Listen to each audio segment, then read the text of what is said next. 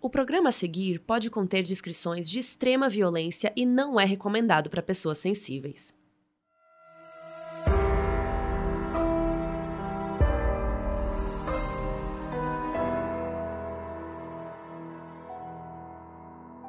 Nos anos 80, o México era um dos grandes centros mundiais do narcotráfico, por conta da dominância do cartel de Guadalajara, uma organização poderosa e implacável que praticamente mandava no país inteiro.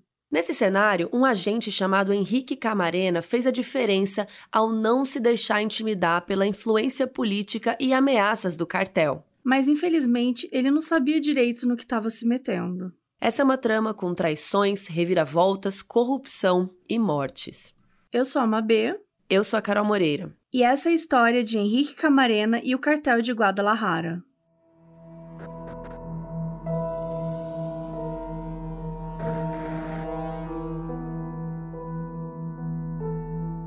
Henrique Camarena entrou para a Marinha e serviu lá até os anos 70.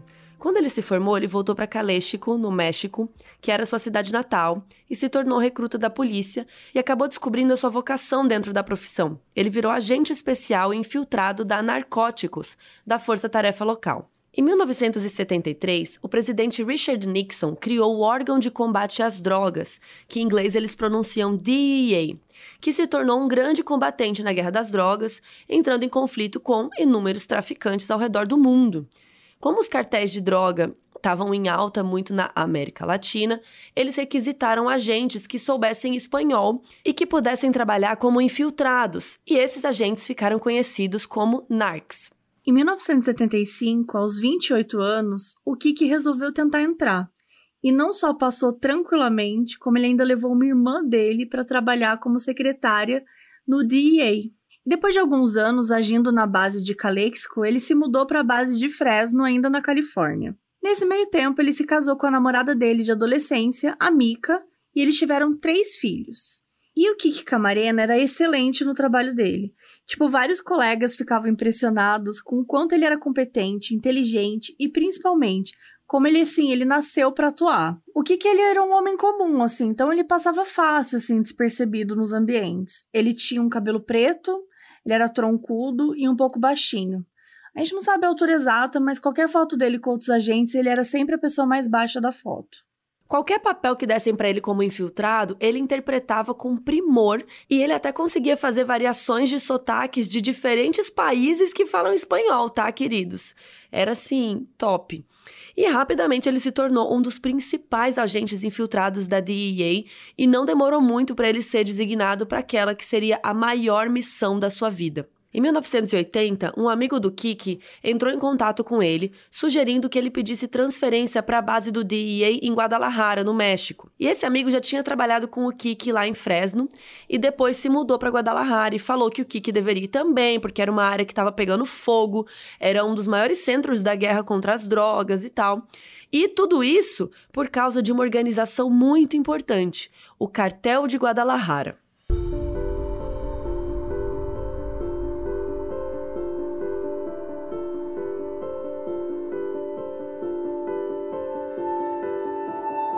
O cartel de Guadalajara foi um cartel criminoso de drogas que foi fundado no fim dos anos 70, lá para 1978 mais ou menos. O cartel também era conhecido como a Federação, bem chique, e teve três fundadores, que também se tornaram seus líderes. E para acompanhar tudo, gente, vamos lá, dar um pulo rápido no site para você poder ver o rosto deles e talvez né, se confundir menos, porque vão vão aparecer bastante aí durante o episódio. Então, o nosso site é modusoperandipodcast.com e lá tem todas as informações nesse episódio. E vamos lá, o primeiro é o Miguel Angel Félix Galardo, que ele era chamado de O Padrinho, ou o chefe dos chefes. Ele era o cara mais inacessível do cartel e o mais sério dentre os líderes. Ele era o fundador do rolê. Ele tinha um nariz grande, lábios finos e ele não usava barba nem bigode. E também tem o Rafael Caro Quinteiro, que era o segundo na ordem dos chefes. Ele era o mais jovem e impulsivo. Ele tinha os olhos pequenos e uma boca carnuda e usava uma barba por fazer. E o Ernesto Fonseca Carrilho, que ele era o mais velho e experiente do trio, ele tinha cabelos meio ondulados e um bigodão assim de respeito, tá? Era uma coisa assim forte. E eles eram os caras mais cabulosos quando se tratava de drogas no México. Todos eles eram extremamente poderosos, extremamente ricos e extremamente violentos.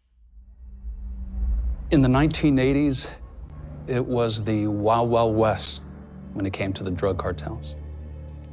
The most powerful, the wealthiest, the most violent cartel in the world was based out of Guadalajara, Mexico. It consisted of killers, drug dealers, corrupt Mexican cops, politicians on the take. It was a multi headed hydra, and it saw itself as invincible. E o que vocês acabaram de ouvir foi o seguinte: na década de 80, era como o faroeste quando se tratava de cartéis de drogas. O cartel mais rico e violento do mundo estava em Guadalajara, no México. Era composto de assassinos, traficantes, policiais mexicanos corruptos, políticos subordinados, era como um monstro com várias cabeças e que se enxergava como invencível. Ao chegar em Guadalajara, o Kiki ficou completamente imerso no trabalho. Ele se dedicava muito nos papéis que ele interpretava, ele ficava até meio que incorporando eles quando não estava trabalhando. Tipo, sabe ator de método, assim? O Kiki a Lady era meio Gaga, assim. né? A própria que falou Lady que Gaga. ela foi... recebeu o espírito da Patrícia. É. E a esposa dele, a Mika, e os filhos se mudaram junto com ele. E a Mika estava sempre aflita, né, com o quanto ele se envolvia em situações super perigosas. E ele era muito empolgado, gente. Ele queria ajudar os agentes dos casos deles. Ele gostava de ir aonde estava a ação. Ele não tinha medo do perigo. E, além de tudo, ele era muito bom com as pessoas. Então, ele conseguia se relacionar super bem, conhecer as pessoas, manter vários informantes. E ele não só ouvia o informante falar o que ele tinha visto ou ouvido, ele sabia conduzir a conversa, sabe? Para pegar aquela informaçãozinha extra, pegar uma dica, assim, sabe? Ele, ele era muito bom. O chefe de divisão de Guadalajara, ele se chamava Jaime Kai Kendall. A divisão de lá não era uma das mais focadas em confrontos físicos. O trabalho principal deles era de inteligência, então era de identificar os traficantes e padrões de tráficos. Eles não tinham assim autorização para combate. Guadalajara era um local completamente dominado pelo tráfico, como a gente já comentou, e os principais traficantes eram donos da cidade. Eles moravam em casas chiques, andavam pelas ruas livremente, tinham carros de luxo, eram donos de hotéis, de restaurantes. Eles eram poderosos demais para que qualquer um tivesse a coragem de enfrentá-los. Eles andavam armados, cercados de guarda-costas, como se fosse assim celebridade, eles sabiam que tinham policiais por ali. Os agentes estavam sempre recebendo várias ameaças. Era aquela sensação de perigo latente. A qualquer momento, algo horrível poderia acontecer. Vamos falar agora de três personagens super importantes para essa história, de novo. Para acompanhar melhor, é bom entrar no site para ver a carinha deles e você conseguir, mas a gente vai tentar aqui dar nosso melhor. Então vamos lá. O Jorge Godoy queria entrar no exército, mas ele não foi aceito e entrou para a Polícia Estadual de Guadalajara. Ele amava ser policial, ele se sentia assim o protetor dos inocentes. E ele foi policial estadual lá de Jalisco, em Guadalajara, entre 80 e 85 e tal. E, fisicamente, o Jorge também se adequava naquele padrão dos agentes: cabelo preto, corpo lento e sem barba. O melhor amigo dele lá na polícia era o René Lopes, que é um pouco mais magro que ele e também sem barba. E o René foi policial estadual também de Jalisco, e ele e o Jorge se tornaram detetives lá na unidade de homicídios. E o supervisor deles dois se chamava Ramon Lira, que é um pouco mais velho que eles, magro e usa um bigodão assim. E o Ramon foi policial estadual de Jalisco também, entre 73 e 85. Em 1980, toda a polícia de Jalisco foi acionada por rádio com um aviso que era para ir até o Motor Hotel Américas. O Jorge e o Ramon eles estavam lá entre os policiais que responderam ao aviso e foram até lá. Quando eles chegaram no hotel, eles se depararam com uma cena inesperada. O comandante da polícia estava junto com Félix Galardo, que era o chefe dos chefes do cartel, que estava com a arma apontada direto na cintura do comandante. No quarto tinha um corpo desmembrado e destroçado a ponto deles não conseguirem nem reconhecer de cara se tratava de homem ou mulher. O Ramon falou que ele nunca tinha visto nada daquilo. Era uma cena tão horrorosa que nunca saiu da mente dele. O quarto também estava todo desarrumado, estava cheirando muito mal, cheiro até de fezes, assim, estava bem nojento. E tinha dois homens jovens lá, visivelmente drogados e com as camisas cheias de sangue. Um deles era o Joaquim Guzmán, que você já deve ter ouvido esse nome por aí, porque ele tinha o apelido de El Chapo, o que significa o baixinho, porque ele tinha 1,68m de altura. Ele tinha um rosto mais quadrado, assim, e um queixo bem ressaltado que tinha aquela, aquela covinha no meio do queixo, assim. O El Chapo é um dos traficantes mais perigosos do mundo e foi fundador do cartel de Sinaloa, que é um dos mais pesadões também. Só que aí nessa época ainda, né, ele ainda era jovem, de vinte e poucos anos, e ele era protegido do Félix Galardo, que é o padrinho, o chefe dos chefes, o fodão. O Jorge, o nosso policial que a gente está acompanhando, ele olhou e falou: gente, claramente esses caras aqui cometeram um assassinato, esses jovens, e ainda estão rindo disso aqui no quarto. Então o Jorge fez o El Chapo se ajoelhar e apontou a arma para ele. E aí, de repente, todos os policiais receberam um aviso no rádio para ir embora, para vazar, não prender ninguém, não fazer absolutamente nada. Ordem dos superiores. Tipo assim, do nada, gente. Chegaram nessa cena, viram um corpo esquartejado, todo ferrado e assim, beleza, volta para casa. Então eles ficaram chocados e contrariados e tal, mas foram embora. E o caso nem foi registrado. Era como se nunca tivesse acontecido. Então nunca puderam fazer investigação nenhuma. O Félix Galardo, o El Chapo e o outro cara foram simplesmente liberados. O resto do corpo não foi nem levado para o necrotério. O Ministério Público recolheu e despejou num cemitério clandestino que ficava na Floresta Primavera. Foi a primeira vez que o Jorge percebeu que tinha alguma coisa errada. Como tinha muita gente muito mais poderosa do que ele imaginava que estava envolvida nessa situação e que claramente estava do lado do cartel. Lá para 83, os três policiais que a gente está acompanhando, né? O Jorge, o René e o supervisor deles, o Ramon, todos passaram a ter contato com os membros do cartel de Guadalajara por meio de ninguém mais, ninguém menos que o próprio comandante da polícia. O comandante pediu para o Ramon, que era o supervisor, né, fazer a proteção de uma festa que ele ia. Quando ele chegou lá, o Ramon viu que tinha várias pessoas armadas na festa. O comandante o apresentou para o Ernesto Fonseca Carilho, um dos três líderes do cartel, aquele que era o mais velho, de bigodão. Pouco depois, o comandante pediu que o Ramon o acompanhasse num serviço. O serviço era fazer escolta para os outros líderes. O Quinteiro, que era o mais jovem, que estava coordenando uma série de caminhões que estavam cheios de drogas. E o Jorge, o nosso outro policial, ele ia muito num lugar chamado Clube Libanês, que era um point lá onde iam vários policiais de todos os tipos, civil, militar, tudo. E lá nesse clube ele também foi apresentado para o Carrilho e para o Quinteiro, que são os outros dois chefões lá que a gente já falou. E disseram que eles trabalhavam na Secretaria de Governo e que ele tinha que seguir todas as ordens deles. Então, basicamente, o Jorge se tornou praticamente um segurança do Carrilho, tinha que proteger ele, acompanhar ele de carro e tal.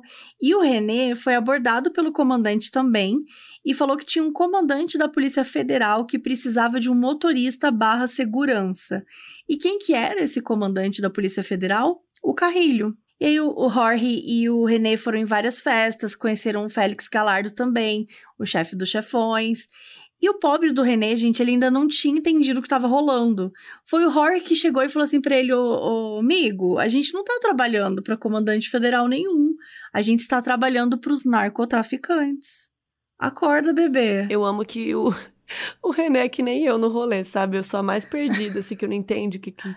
Ah, fulana que ficou com fulano. Nossa, sabe? Eu, tipo, Gente, sou aquela pessoa É assustador, lerda. né? Porque, assim, a pessoa se torna corrupta sem querer. Sem querer. Tipo, é assustador. Enfim, e todos os três concordavam que o Carrilho era o que era o mais velho, né? Ele era o mais, assim, intimidador, assim, porque ele era o mais velho, ele era educado, ele sabia interagir ali socialmente, mas com aquele jeito que dá medo, sabe? O René lembrou uma vez que ele estava num carro com o Carrilho e um outro cara lá, e os dois começaram a brigar. E o Carrilho se irritou tanto que ele pegou uma arma e deu três tiros na cabeça do cara. E depois virou pro René e falou assim: dá um jeito no corpo desse imbecil. E ele se drogava muito, dormia pouco. Tanto que ele dizia para todos os guarda-costas que o único momento que ele realmente precisava ser protegido é quando ele estava dormindo. Já o Quinteiro, que era o mais jovem dos três líderes, ele era mais intenso e mais impulsivo, né? Ele falava alto, gesticulava bastante, meio escandaloso, sabe? Ele queria as coisas do jeito dele, na hora dele, sabe? É, o que desse na telha dele. Uma coisa bem Sony Corleone, né? Já, já, já lembrei um pouco dele, mas enfim. Quando ele viu uma mulher que gostava na rua, ele mandava os guarda-costas pegarem ela e enfiar no carro para ele fazer o que quisesse. Uma noite, em 1984, o Ramon estava fazendo segurança do carrilho quando chegaram duas figuras muito imponentes. O ex-presidente do México, José López Portillo, e o presidente na época, o Miguel de la Madrid. Eles se trancaram no escritório com o carrilho e eles passaram horas conversando. Os três estavam bebendo muito e eles estavam fumando cigarro de cocaína. É isso mesmo que vocês ouviram, cigarro de cocaína. Uns tempos depois, o Quinteiro mencionou com Ramon que de vez em quando eles vendiam alguns quilos de drogas para o presidente Miguel. Normal, assim.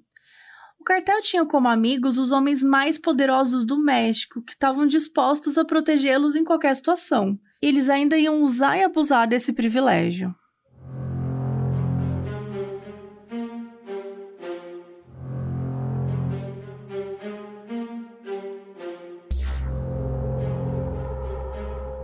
Em 81, o Quinteiro, que era o mais jovem, criou a maior plantação de maconha da história. Era o Rancho Búfalo, que rendia 150 milhões de dólares por ano para o cartel. Ficava no deserto de Chihuahua, bem no meio do nada, super escondido. Só que em 84, o nosso policial, o Kiki Camarena, descobriu sobre aquela área e comunicou às autoridades do México.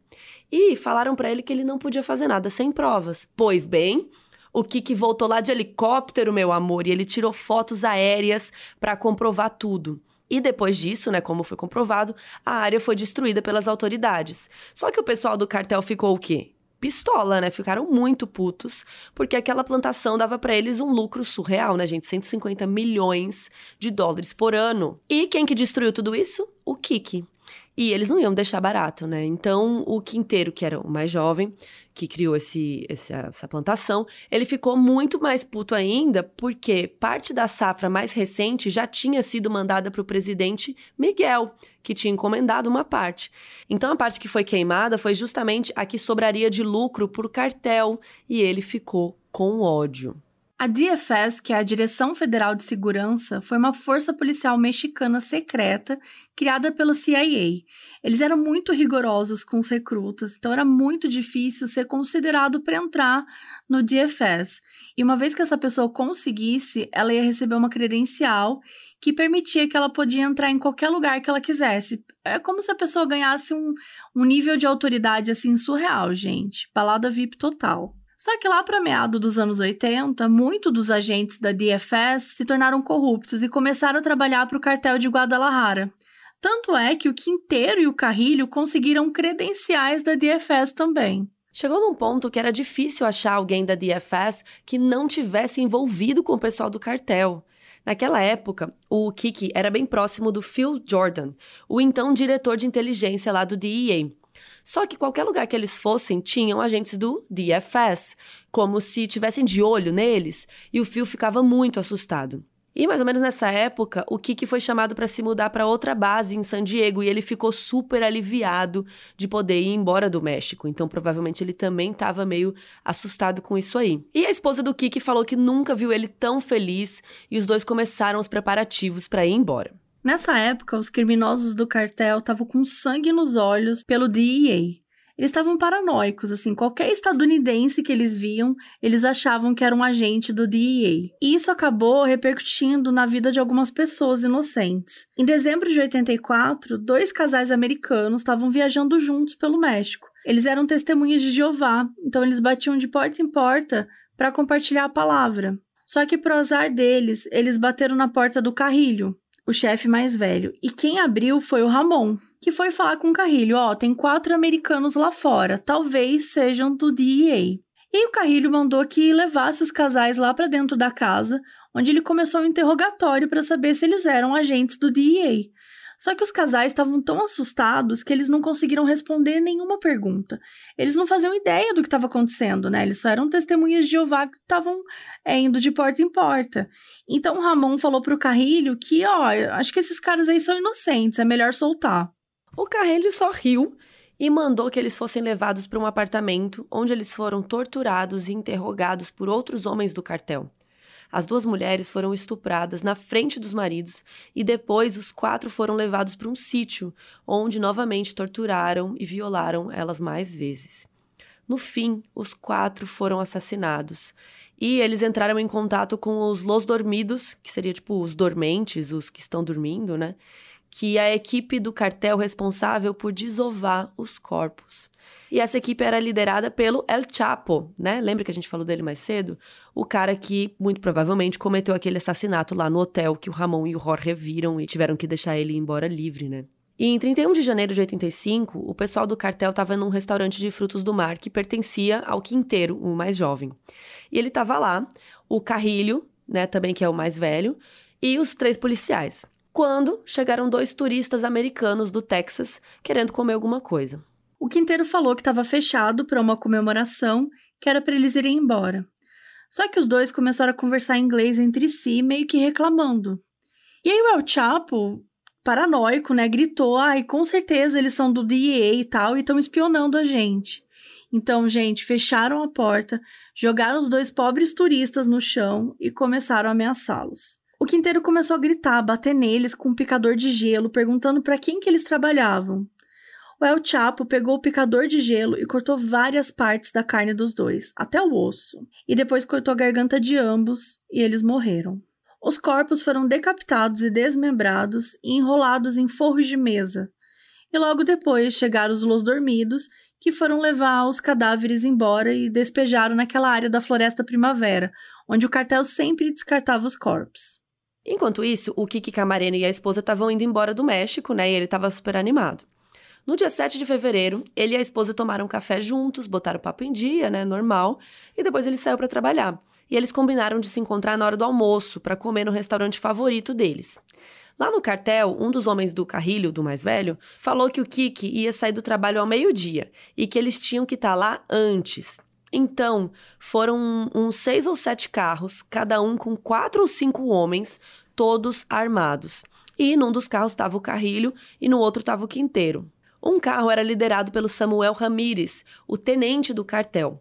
E, além dele, também estava o René, né, um dos policiais, e outros dois homens.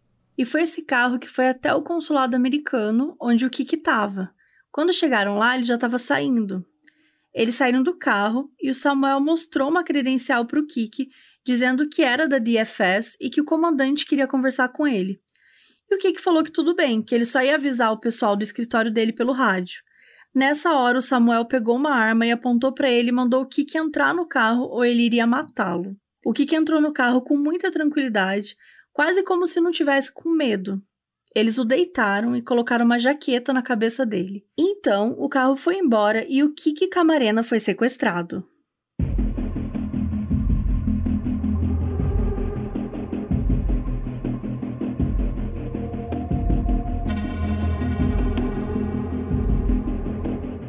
Então foram todos para uma casa pertencente ao Quinteiro, o mais jovem, que ficava na rua Lope de Vega, onde o pessoal dos outros carros já estavam esperando. Quando eles chegaram lá, todo mundo saiu dos carros e comemoraram, se abraçaram, porque eles tinham conseguido cumprir o objetivo. Vendaram o Kiki e levaram ele para o quarto dos empregados. Era uma casa bem grandona. Enquanto ele ficou preso, outras pessoas começaram a chegar na casa, oficiais do governo, políticos, traficantes. Tinha mais de 50 pessoas lá, era como se fosse uma festa, gente.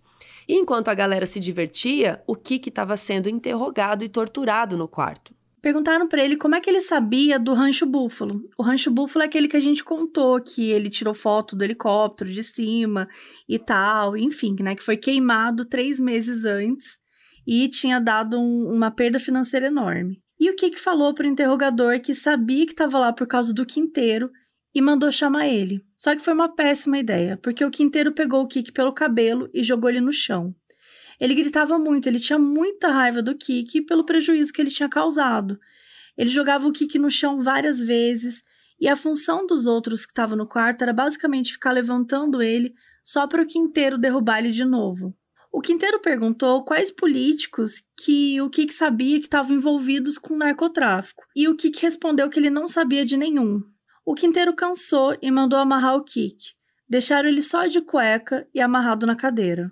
A partir dali, gente, começaram a torturar Ele por horas e horas. Pancadas, queimadura com cigarro, chute, pulavam em cima do tronco dele, jogaram pólvora no rosto dele, tacaram fogo, quebraram a mandíbula dele, os dentes assim estraçalhados, crânio machucado, quebrado, costela quebrada. Ele foi violado pela cavidade anal. Gente, assim, horrível. E algumas horas depois, o chefão dos chefões, o Félix Galardo, e o El Chapo chegaram com um novo prisioneiro, o Alfredo Zavala, o piloto mexicano que ajudou na fiscalização do Kiki, que sobrevoou lá o Rancho Búfalo. Ele foi sequestrado e torturado também. E a noite toda continuaram fazendo as mesmas perguntas para o Kiki enquanto ele estava sendo torturado. O que, que ele sabia? Quais políticos ele sabia que estavam envolvidos? O que, que ele sabia sobre a relação da, da CIA com os traficantes? E ele não respondia nada. Tudo ele dizia que não sabia ou que não lembrava. E esse interrogatório foi gravado em fitas cassete, e por causa disso também se sabe que um dos interrogadores dele era um dos comandantes da DFS, a Direção Federal de Segurança, uma força policial, gente. Chegou um ponto que o Kik estava tão machucado que o Carrilho foi brigar com o Quinteiro, falou que não era para chegar nesse nível e mandou que chamassem um médico da família Carrilho para atender. O médico foi lá e falou que o Kik estava muito machucado, que ele estava à beira da morte e que ele tinha que ir para um hospital urgente. O Carrilho mandou então que o levassem ao hospital, mas o Quinteiro não deixou, falou que não ia deixar e eles começaram a tretar. Por volta das sete ou oito horas da noite, o Carrilho então saiu de casa com os homens dele e o Quinteiro ficou lá com o médico. Ele torturava o Kik, colocava o médico para tratar um pouco, dar uma revivida, tal, e aí continuava a tortura. E assim foi indo. Chegou num ponto que o Kiki não aguentava mais. A voz dele ia ficando lenta, bem baixinha. Ele respondia coisas simples porque só de falar ele sentia dor. E ele implorava: por favor, não me bate mais. Ao todo, o Kiki Camarena foi torturado por 36 horas e depois disso ele entrou em coma. Quando o pessoal viu né, que ele não tinha mais utilidade, o Quinteiro mandou que cuidassem dele ali logo. Então um dos homens dele se aproximou e esmagou a cabeça do Kiki com uma barra de ferro e ele morreu. O Carrilho foi avisado e ele foi lá para casa do Quinteiro junto com os policiais, o René e o Ramon. Quando chegaram lá, o Quinteiro, que era o, o mais jovem, né, estava relaxando, tomando sol no jardim. E o Carrilho, o mais velho, chegou brigando, perguntando o que, que aconteceu, e o Quinteiro falou: Não, aconteceu o que, que tinha que acontecer. E o Carrilho ficou assim: Gente, não, isso não estava planejado, como assim? E o Quinteiro, ah, aconteceu, paciência. O Carrilho começou a gritar que ia dar muita merda para eles, que isso ia atrair atenção indesejada e que o Quinteiro queria se virar para arcar com a situação. E aí o Quinteiro falou que já tinha feito coisa pior, que nada tinha acontecido porque eles que mandavam no México. O Carrilho chegou a dar um tapa no Quinteiro. Então ficou uma situação muito tensa, porque os capangas de deles assim levantaram as armas uns contra os outros. Bem cena de filme, sabe? Quando dois chefões começam a brigar. E aí o Carrilho foi embora com Ramon, com René e com os homens dele e tal. Voltou para casa dele e ficou o dia inteiro bebendo e falando: Vamos sofrer as consequências por culpa desse puto do quinteiro. Naquela noite, os Los Dormidos despejaram o corpo do Kiki na mesma floresta que eles sempre usavam. E pior, lembra que o piloto do Kiki também estava lá sendo torturado? Ele foi jogado na cova junto com o Kiki, só que ele estava vivo. Ele foi enterrado vivo e jogado lá.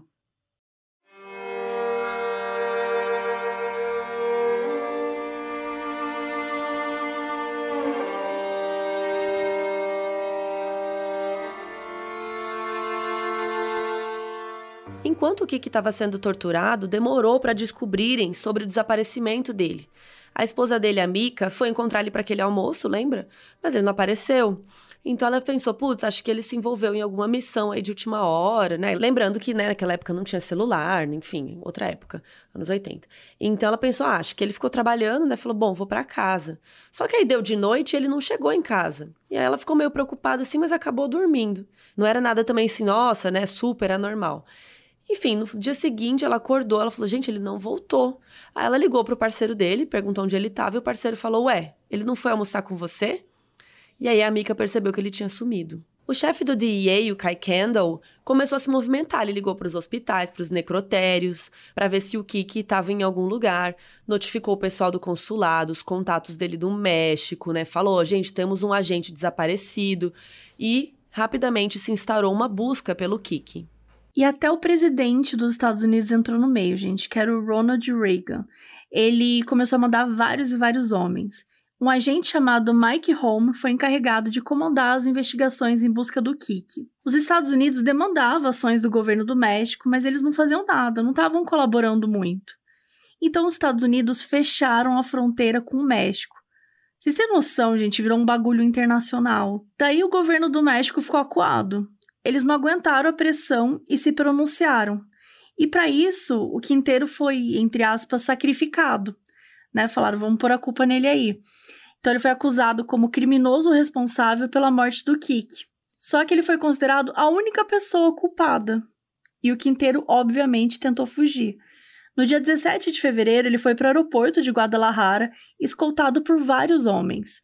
E os agentes do DEA rastrearam ele. Quando chegou lá, os agentes já estavam esperando. A pessoa responsável pela caça ao quinteiro era um comandante da Força Tarefa Mexicana chamado Pavon Reyes, que tinha sido enviado da cidade do México.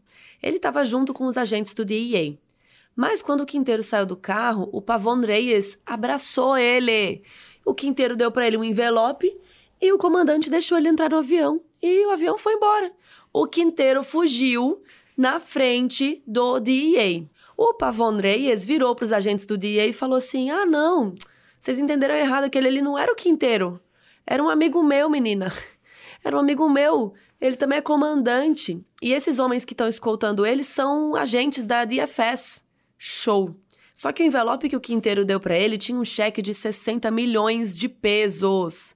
Dez dias depois da fuga do Quinteiro, o cartel resolveu mudar os corpos do Kiki e do piloto, é, mudar de lugar, porque todos sabiam que aquela área onde estavam os corpos era usada por eles. Então, o El Chapo e os Los Dormidos desenterraram os cadáveres e levaram para outro estado, em Michoacán. Quando eles chegaram lá, quem estava esperando eles?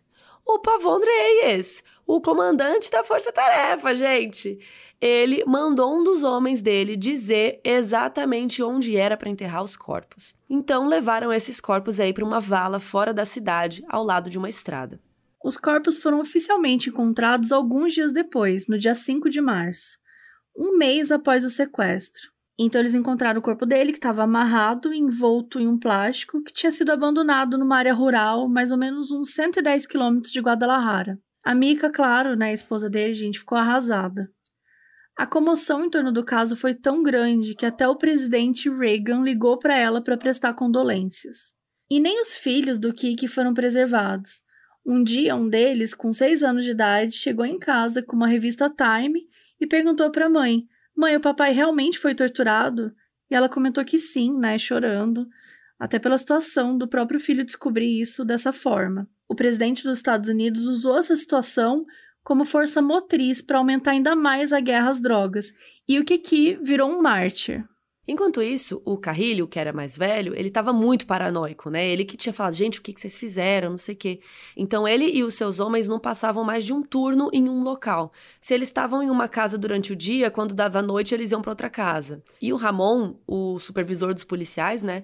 Ele ouviu o Carrilho dizer que os políticos tinham abandonado eles. Então o Ramon decidiu que não ia ficar ali, né, esperando para ser preso, não. Ele disse que ia fazer a ronda no carro. Em 4 de abril, o Quinteiro, que era o jovem que tinha fugido, foi encontrado na Costa Rica e foi preso. Durante a coletiva de imprensa, ele estava falando super empolgado, assim, carismático, tal. E quando o Carrilho, né, o mais velho, soube disso, ele ficou mais desesperado ainda e pensou em fugir para El Salvador ou para Guatemala. Mas ele acabou indo para Puerto Vallarta, em Jalisco mesmo. E quem estava fazendo a escolta dele? Nossos policiais, o René e o Jorge. O Carrilho começou a ligar para o pessoal do DFS, só que ninguém ia ajudar ele com nada. Ele percebeu que ele estava muito perto de ser preso.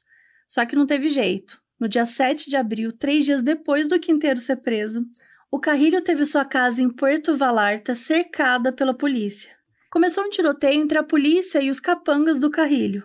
E do nada, o Carrilho chegou e gritou: Tudo mudou, tudo mudou. Vamos nos entregar, vamos nos entregar. Caiu a ficha dele, né? Que eles não eram mais os donos do, do México. O René falou pro Jorge para eles fugirem, só que o Jorge não quis. Então o René fugiu sozinho. O Carrilho o Jorge, o Samuel Ramírez e os outros homens foram algemados e levados. O Jorge cumpriu três anos de prisão, enquanto René e o Ramon ficaram foragidos. Com dois dos três líderes do quartel de Guadalajara preso, o cartel se dividiu em várias facções regionais. O El Chapo, por exemplo, se tornou líder do cartel de Sinaloa. Com o Quinteiro e o Carrilho presos, o presidente Reagan queria que eles fossem mandados para os Estados Unidos para serem punidos lá, mas o governo do México negou. Eles ficaram presos lá no México mesmo, em celas super luxuosas e continuaram gerindo seus negócios, tendo direito a tudo na prisão: bebida, droga, mulheres, até animal de estimação eles tinham, gente. Com muita raiva, o presidente Reagan aumentou muito o orçamento do DEA e mandou uma série de novos agentes extremamente brutais para o México, com permissão para usar tudo que eles quisessem, toda a fúria necessária para se fazerem serem obedecidos. Enquanto isso, o DEA começou a sua própria investigação sobre a morte do Kiki, sob o nome de Operação Leyenda, e eles estavam tentando descobrir não só sobre os narcotraficantes, mas se o governo do México tinha algum envolvimento nesse assassinato. Só que eles não conseguiram uma única testemunha que falasse.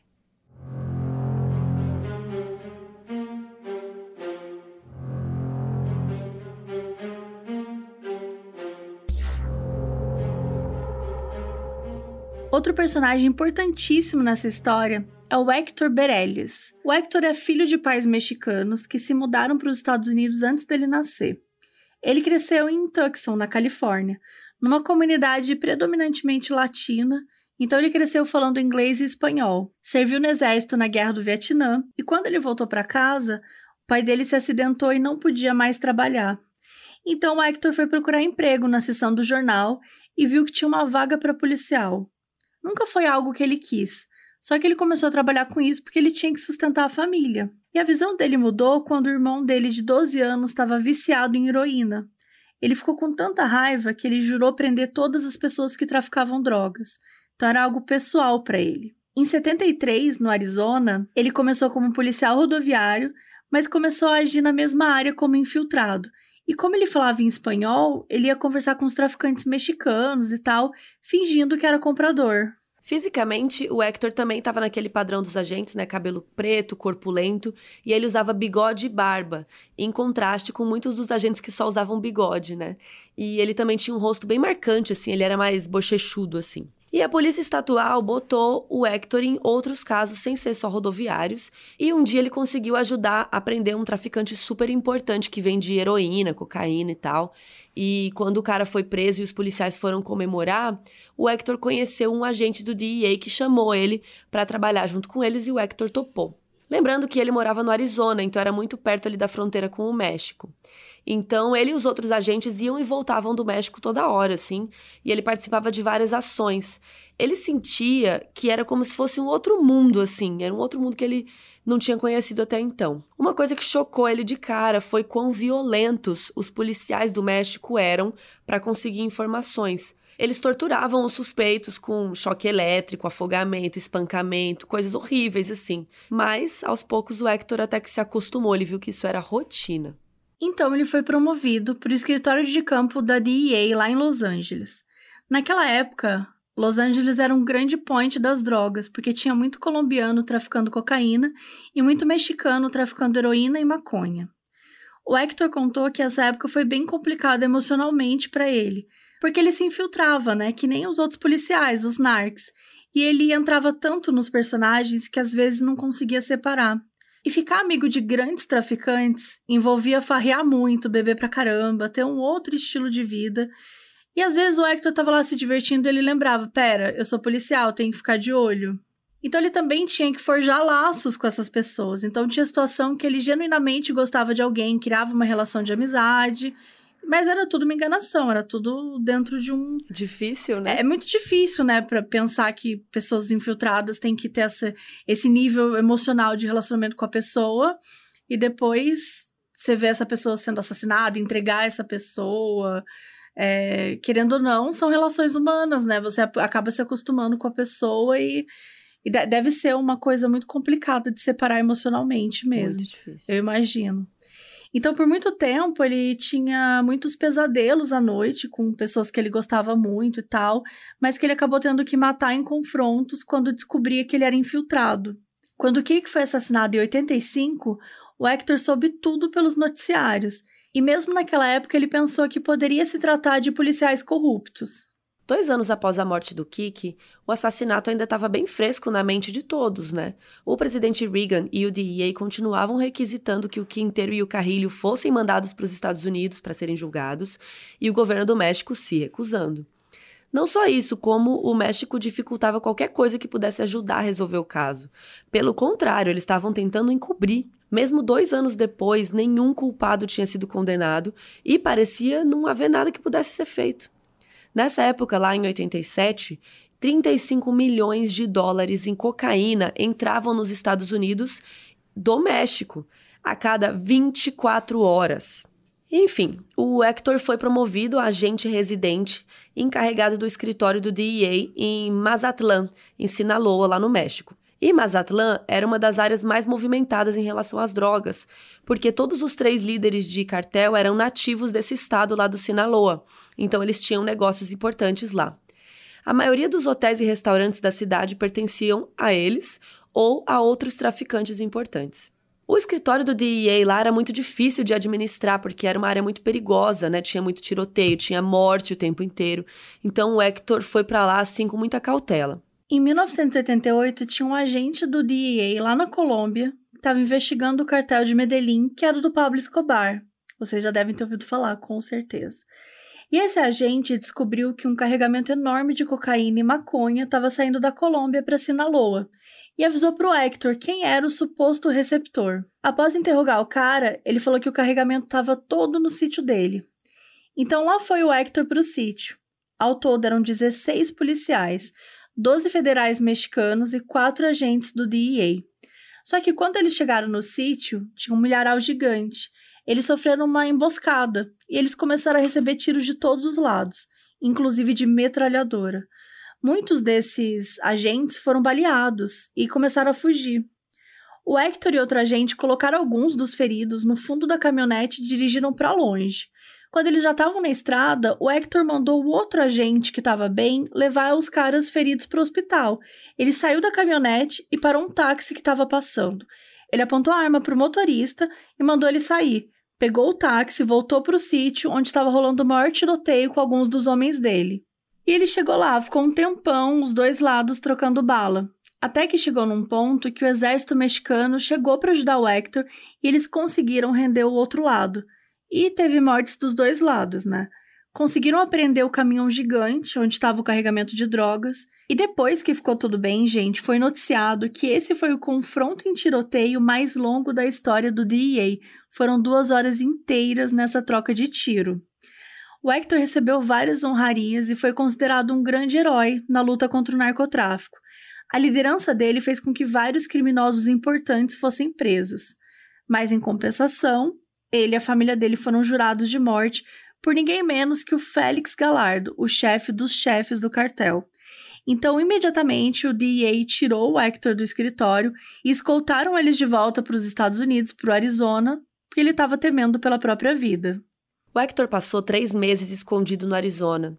Ele recebia o salário dele normal, assim, mas ele ficou longe de qualquer tipo de ação. Ele teve que ficar num hotel, sem poder chamar atenção, né, para não descobrirem a localização dele. Ele estava, assim, mega entediado. Depois de três meses, né, ele recebeu uma ligação do diretor do DEA perguntando se ele não só queria voltar a trabalhar, mas se ele queria ser o chefe da investigação sobre o quê?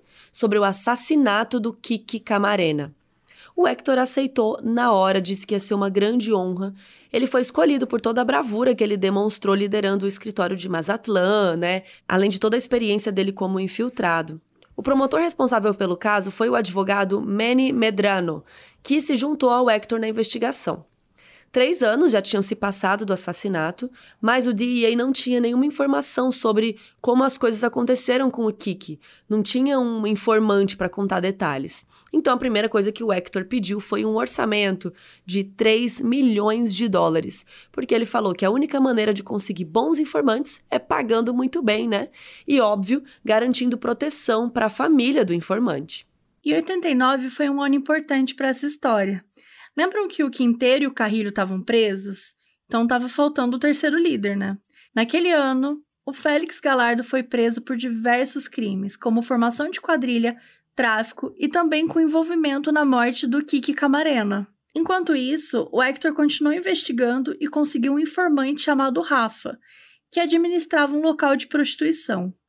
E era o rolê que o pessoal do cartel gostava de ir, então o Rafa sabia exatamente quem era quem, quem era guarda-costas de quem, e ele deu pro Hector um nome que a gente já conhece: Jorge Godoy, um dos nossos policiais. O Hector ligou pro Jorge perguntando se ele queria ajudá-lo na investigação do caso Camarena. Já na ligação, o Jorge percebeu que o Hector sabia o que estava rolando e ele ficou muito assustado. Ele não queria se encontrar com o Hector porque achava que ia ser preso. O Hector jurou que se eles se encontrassem e o Jorge colaborasse, ele não ia prender ele. Então os dois se encontraram e o Jorge contou tudo. Que ele era guarda-costas do Carrilho do Quinteiro, que rolava uma proteção do cartel por parte da polícia. E o mais importante, contou que participou de várias reuniões para decidir quando e como o Kiki seria sequestrado.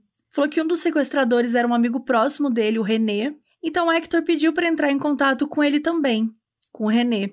E aí os dois marcaram o um encontro. O René era muito mais frio e desconfiado que o Jorge, mas o Hector convenceu ele para ajudar e tal, e falou que não ia sofrer nada se ele ajudasse. Para completar o grupo, seis meses depois, o Hector recrutou o Ramon, como informante também. Lembra que era o Ramon que era o supervisor ali dos dois. O Hector e o advogado Manny seguiram alguns protocolos para comprovar a credibilidade desses três informantes. Primeiro de tudo, os três não podiam interagir entre si, eles tinham que ficar separados para um não afetar a fala do outro, nem combinar assim o que, que vai falar. Segundo que o Hector e o Manny interrogaram cada um de maneira detalhada várias vezes, em dias e semanas diferentes, para ver se os detalhes iam sempre bater. E eles também perguntavam coisas fora de ordem sobre o crime, para testar, né, para ver se eles vão se atrapalhar na própria história e tal. O Phil Jordan, que era o diretor lá da, da DEA, também entrevistou os três. E por fim, ele, o Hector e o Manny definiram que todos estavam falando a verdade. E os três falaram sobre uma coisa muito importante que não tinha sido citada até então. Quando o Kiki Camarena estava sendo torturado anos antes, um dos caras que foi interrogar e torturar ele era um cubano. E nenhum dos nossos policiais sabiam quem ele era e sempre ficaram intrigados, né? Tipo, de, de onde esse cara saiu, né? Quando tentaram perguntar para pessoas de da hierarquia ali do cartel, eles não tinham resposta. E todos os três comentaram com o Hector que nunca esqueceram sobre esse cara, esse cubano aí. Principalmente porque ele aparecia sempre com duas coisas: maletas cheias de armas e maletas cheias de dinheiro. E era extremamente comum ele se trancar no quarto com o carrilho para conversar sobre alguma coisa. Na véspera do dia em que o Kiki foi sequestrado, o Ramon viu uma reunião que tinha os três líderes do cartel, o Carrilho, o Quinteiro e o Galhardo. E também tinham várias figuras importantes, incluindo o secretário do interior do México e vários generais mexicanos. E quem estava lá, o tal do cubano, que era a única pessoa que o Ramon não sabia quem era, né? Qual era o cargo, de onde ele vê quem que era. Depois de investigar, o Hector conseguiu a foto de 10 caras cubanos que se encaixavam nessas características aí que os policiais falaram. Então o Hector levou as fotos para cada um deles individualmente e todos os três apontaram para o mesmo cara. Então tava lá, tava reconhecido com certeza, esse era o tal do cubano, que usava o nome de Max Gomes, mas esse era um nome falso. E assim que conseguiu puxar a ficha, o Hector levou um susto. O nome verdadeiro dele era Félix Rodrigues e ele era um agente da CIA.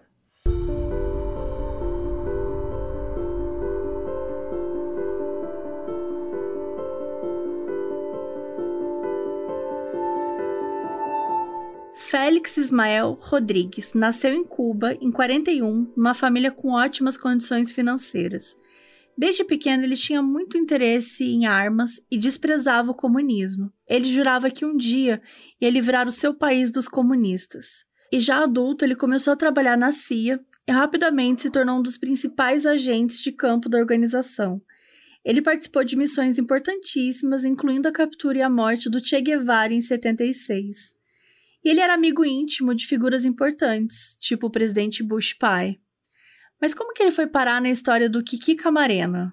No início dos anos 80, a CIA se envolveu num esquema muito bizarro no qual eles facilitavam o tráfico de armas para Nicarágua. E a Nicarágua estava num regime comunista na época, e os guerrilheiros anticomunistas eram chamados de os contras.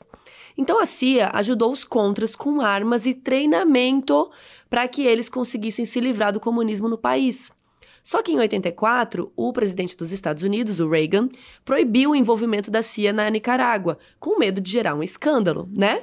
E acabou gerando um escândalo mesmo, porque em 86 isso veio à tona e foi noticiado no mundo inteiro. Mas enfim, a partir de 84, a CIA teve que pensar em outras formas, ilícitas, né, claro, para se envolver nos conflitos da Nicarágua. Então a CIA começou a contrabandear toneladas de cocaína para os Estados Unidos.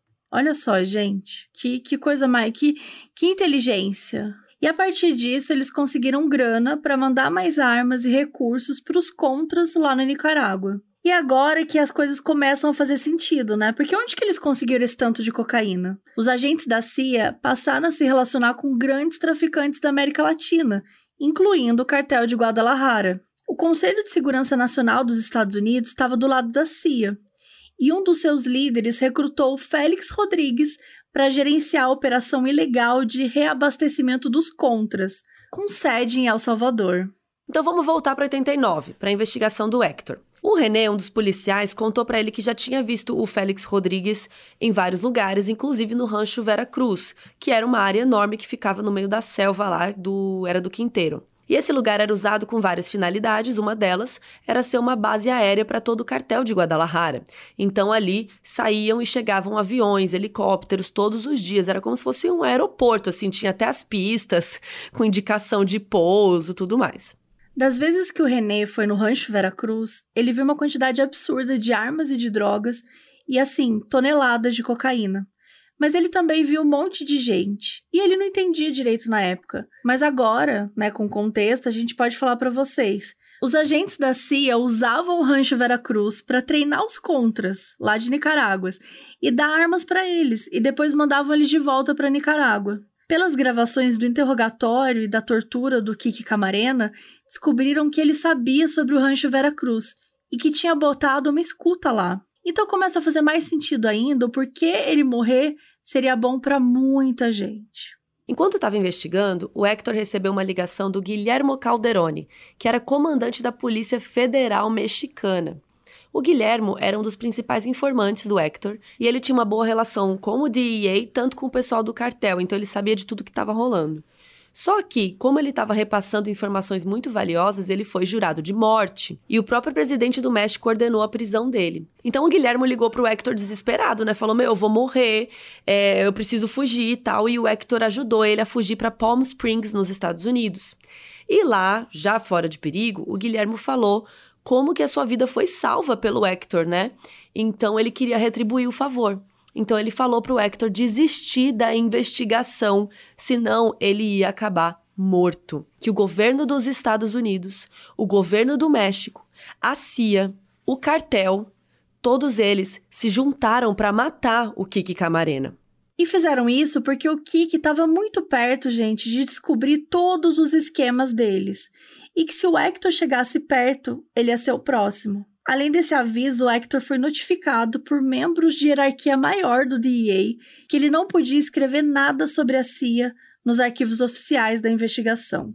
E foi requisitado que ele parasse de investigar o Félix Rodrigues. Disseram que ele não tinha jurisdição para isso, porque o Félix era da CIA. E quando o Hector perguntou, tá, então o que, que eu faço aqui agora, gente? Gente, né? vocês não deixam fazer nada? Não posso trabalhar é, em paz? Fala aí, né, o que, que eu vou fazer? Vou varrer que aqui, pode, é. pegar um cafezinho que não sobrou muita coisa pro, pro, pro Hector, não. Aí mandaram ele escrever um memorando e mandar para o gabinete do inspetor geral, porque lá sim eles tinham jurisdição para investigar a CIA. E aí mandaram o Hector ser até apenas aos traficantes. E o Hector, gente, ele foi muito inocente e ele achou que realmente iam investigar o Félix Rodrigues. Então ele enviou para a sede do DEA caixas com várias informações que ele tinha conseguido reunir. E adivinha só, as caixas sumiram. Pouco tempo depois, o Hector foi convocado para a sede do DEA lá em Washington, e lá ele teve uma reunião privada com o Jack Lawn, o administrador do DEA. O Jack perguntou para o Hector se ele conseguia fazer uma rendição extraterritorial. E o Hector, uh, ok, o que, que é isso? E aí o Jack explicou, ele falou: "Olha, é um sequestro. Eu quero que você sequestre alguém. E esse alguém é o Humberto Machain, o médico oficial do cartel de Guadalajara, lembra? Que ia lá nas festas, que cuidava das pessoas que estavam tendo overdose e quem cuidou do Kiki Camarena, que ficava revivendo ele para depois continuarem a tortura. Então o Hector falou: "Sim, com certeza eu sequestro esse cara aí para você". Então Jack perguntou como é que ele faria. E o Hector disse que ele contrataria um comandante mexicano para sequestrá-lo, e que precisava de 250 mil dólares para pagar o comandante. E o Jack aceitou. Beleza, o Jack falou com um comandante amigo dele lá no México e pagou os 250 mil dólares. O comandante cercou o quarteirão inteiro, onde ficava a clínica do Dr. Machain, e mandou duas moças em situação de prostituição para distraírem ele. Ficaram vigiando por um tempo, e quando foi o melhor momento, assim, conseguiram sequestrar o médico e levaram ele para um hotel. O Hector mandou que levassem ele para El Paso, e assim foi feito. Levaram ele de avião e quando chegaram no aeroporto nem pousaram. Baixaram bastante e jogaram o doutor para fora. Ele caiu no chão e o avião continuou voando, gente, foi para longe assim. E o Hector, é claro, estava lá esperando o doutor. E aí, gente, o doutor Humberto Machain foi acusado de assassinato do Kiki Camarena e foi preso. Também foi acusado o Rubens Zune Arce, cunhado de um ex-presidente mexicano e dono da casa onde o Kiki morreu. O Ruben era amigo íntimo dos traficantes de Guadalajara e muitos dizem que ele por si só também era traficante. Então não foi difícil para o DEA reunir uma quantidade absurda de evidências contra esse cara. Mas no tribunal, os advogados dele levaram uma testemunha surpresa que ninguém esperava o Kai Kendall, que era ninguém menos que o chefe da divisão do México do DAA e supervisor do Kiki Camarena. E o Kai Kendall defendeu o Ruben, falou que ele não estava envolvido em tráfico de drogas. Isso deixou todo mundo chocado, principalmente o Hector. O Hector ficou muito descrente. Era ele e mais poucas pessoas contra o governo do México, o governo dos Estados Unidos, a CIA, o DEA e o cartel. O Hector achava que ele estava prestes a expor a maior conspiração na história da guerra às drogas. Em vez disso, os supervisores dele tinham um novo alvo.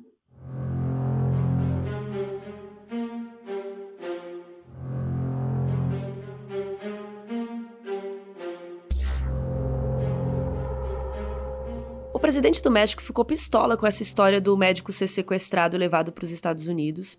E o vice-presidente dos Estados Unidos foi lá no México para eles terem uma DR sobre isso. E o que, que aconteceu? Um juiz federal americano retirou as acusações contra o médico e ele foi liberado. Ele voltou para o México como um herói, um mártir que conseguiu provar sua inocência contra a justiça agressiva dos Estados Unidos. O vice-presidente, junto com os chefes do DEA, declararam que acharam um absurdo o que ele passou e que haveria uma investigação para ver quem o sequestrou. Gente, olha só, o Hector foi posto em investigação. Armaram para ele. Mandaram ele sequestrar o cara para depois incriminá-lo. Saíram matérias no jornal dizendo que ele tinha sequestrado o médico sem autorização dos superiores. O Hector foi formalmente retirado da investigação da morte do Kiki e o governo do México emitiu um mandado para sua prisão pelo sequestro do doutor. Então Hector foi mandado para Washington, onde passou a trabalhar fazendo nada. Deram uma mesa, um telefone para ele e colocaram ele para resolver coisa burocrática. Ele foi proibido de entrar em contato com qualquer uma das suas testemunhas. Ele não tinha medo de ser morto por traficantes. Ele tinha medo de ser morto pelos seus próprios governantes. Um dia, o Hector recebeu uma visita de um suposto agente da CIA que disse que o objetivo da CIA era defender os Estados Unidos, mandou ele ser um bom soldado e que não era uma boa ideia irritar o próprio governo, né? Mandou ele ficar quieto com toda essa história da CIA estar tá envolvida com drogas e com a morte do Kik. E disse que ele não podia provar mesmo, então, né? Nem precisa ficar aí se desgastando, não. Falou: ó, vive sua aposentadoria aí, vai viver sua vida em paz. E se você ainda quiser ir para frente com essa história, se lembra que a gente tem um mandado mexicano para te prender. Então, fique esperto, porque você não vai aguentar uma semana numa prisão mexicana. E assim o Hector trabalhou no escritório por mais uns anos, de maneira muito discreta, e se aposentou em 96. Ele se sentiu traído pelo DEA e pelos Estados Unidos como um todo, Ele ficou super magoado, mas tentou seguir com a vida. O maior objetivo dele foi começar a passar mais tempo com a família, algo que ele nunca podia fazer antes quando ele era agente do DEA. Como ele passava a maior parte do tempo do ano fora, sim, ele não podia ficar com os filhos, né? Mas agora ele ia poder. Mas infelizmente, logo depois, ele passou por uma tragédia. Um dos filhos dele tirou a própria vida. E as últimas palavras dele foram: Ninguém me ama. O Hector foi destroçado com isso e ele se culpou o resto da vida. Isso deixou ele reflexivo sobre como ele deixou a família de lado por anos em prol de uma luta que ele estava lutando sozinho. A esposa do Kik, a Mika, também nunca teve todas as respostas que merecia. E sentia que o governo nunca tinha sido sincero com ela sobre a morte do seu marido. E a história toda ficou sem fim.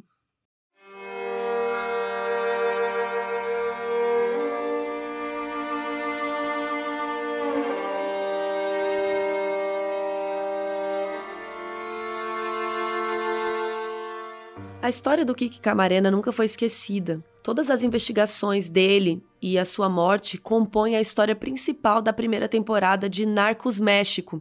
Então, quem quiser assistir uma versão mais ficcionalizada, né, fica aí a recomendação também. E se passaram décadas até que em 2020 saiu o documentário que se chama O Último Narc, que nos trouxe esse tanto de informações, né? Foi a base desse nosso episódio e está disponível no Amazon Prime Video. O Hector aparece no doc. Gente, ele é tudo. Este homem é milhões, assim. E ele conta as coisas, ele. ele sério, ele, ele é incrível. E ele falou que ele resolveu esperar esse tempo para falar porque o mandado dele expirou, né, lá o que tinha para prender ele, então ele falou que agora ele pode falar. E ele falou: "Cara, eu tô envelhecendo, sabe? Eu tenho um buraco no meu coração, eu sei toda essa verdade e o mundo precisa saber também". E ele até diz no doc assim que se ele for morto, beleza, né? Eu, eu tive uma vida boa, eu vou morrer em paz. E só para deixar vocês tranquilos, gente, ele tá vivo, tá? Não aconteceu nada com ele, pelo menos na altura que a gente lançou o episódio, é, ele tá vivo, normal. Mas até hoje continuam aparecendo novas informações sobre o caso. Por exemplo, quando o doc estava sendo gravado, um agente entrou em contato com a equipe de filmagens e contou que tinha agentes do DEA envolvidos sim na morte do Kik. Contou que o pessoal do cartel tentou subornar o Kik para ele ficar quieto, mas que ele nunca aceitou dinheiro. A identidade dessa fonte foi protegida no documentário, mas até hoje tá tudo muito nebuloso. Tem muitas informações que ainda não foram reveladas. O governo mexicano nunca extraditou os traficantes do cartel de Guadalajara para os Estados Unidos para serem julgados pelo assassinato do Kik. Ernesto Fonseca Carilho foi liberado do presídio em 2016 e passou a viver em prisão domiciliar na casa dele, na cidade do México. O Miguel Ángel Félix Galhardo, o chefe dos chefes, ele foi preso no México em 89 e sentenciado a 37 anos pelo assassinato do Kiki. Em 2014, ele foi transferido para uma prisão de segurança mínima em Guadalajara. O Rafael Quinteiro foi liberado em 2013. O Departamento do Estado dos Estados Unidos ofereceu uma recompensa de 20 milhões de dólares pela sua captura. O Félix Rodrigues está vivo e bem, está na Flórida, e até hoje nega qualquer envolvimento com o cartel e qualquer participação na morte do Kiki. Até hoje, o assassinato do Kiki continua em investigação, apesar de que um sentimento de descrença parece unânime entre todas as pessoas que tiveram as vidas ligadas ao caso. E resta esperar e torcer por duas coisas que o Kiki sempre acreditou e morreu lutando: a verdade e a justiça.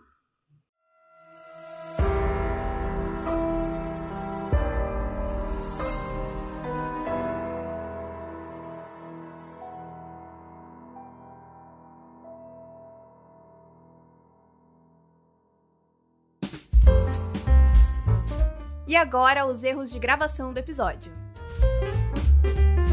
Quando ele se formou, ele voltou para Caléxico, no México.